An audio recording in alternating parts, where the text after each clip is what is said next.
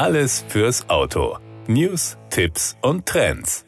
Leaseplan hat im Februar die internationale Studie Elektrofahrzeuge und Nachhaltigkeit veröffentlicht. Sie zeigt, dass die hohen Kosten für ein Elektroauto und die Reichweitenangst viele deutsche Autofahrer noch vom Kauf abhalten, auch wenn sich ihre generelle Einstellung verbessert hat. Leaseplan rechnet vor, dass sich E-Autos sogar lohnen können. 42 Prozent der Teilnehmer gaben an, dass ein Elektrofahrzeug für sie in Frage komme. Im Vergleich zu den anderen Ländern antworteten die insgesamt 250 deutschen Teilnehmer an dieser Stelle sehr zurückhaltend. Gefragt nach den Hinderungsgründen, ein Elektroauto zu kaufen oder zu leasen, stand mit über 53 Prozent der Preis an erster Stelle. Leaseplan hat zum Vergleich zwei aktuelle Flottenfahrzeuge gerechnet. Das eine ist ein Dieselkombi mit einer Leistung von 150 Kilowatt Kilowatt und einer Reichweite von etwa 1000 Kilometern. Das andere ein elektrisches SUV mit 99 Kilowattstunden und einer Reichweite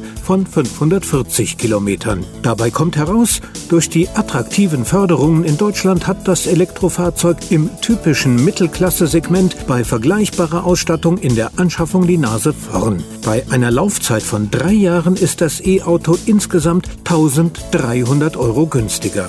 Die Kalkulation basiert auf einer Laufzeit von 36 Monaten und einer Fahrleistung von 20.000 Kilometern pro Jahr.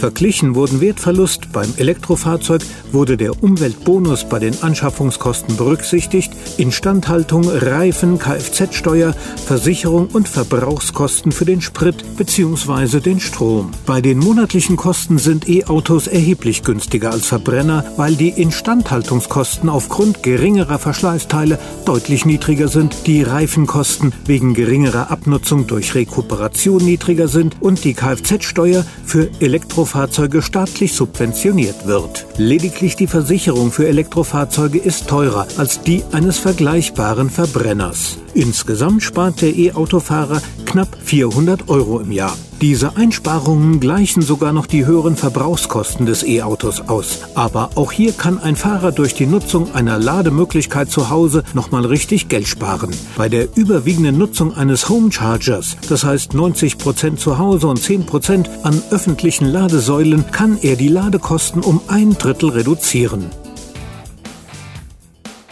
Das war der Autotipp. Informationen rund ums Auto.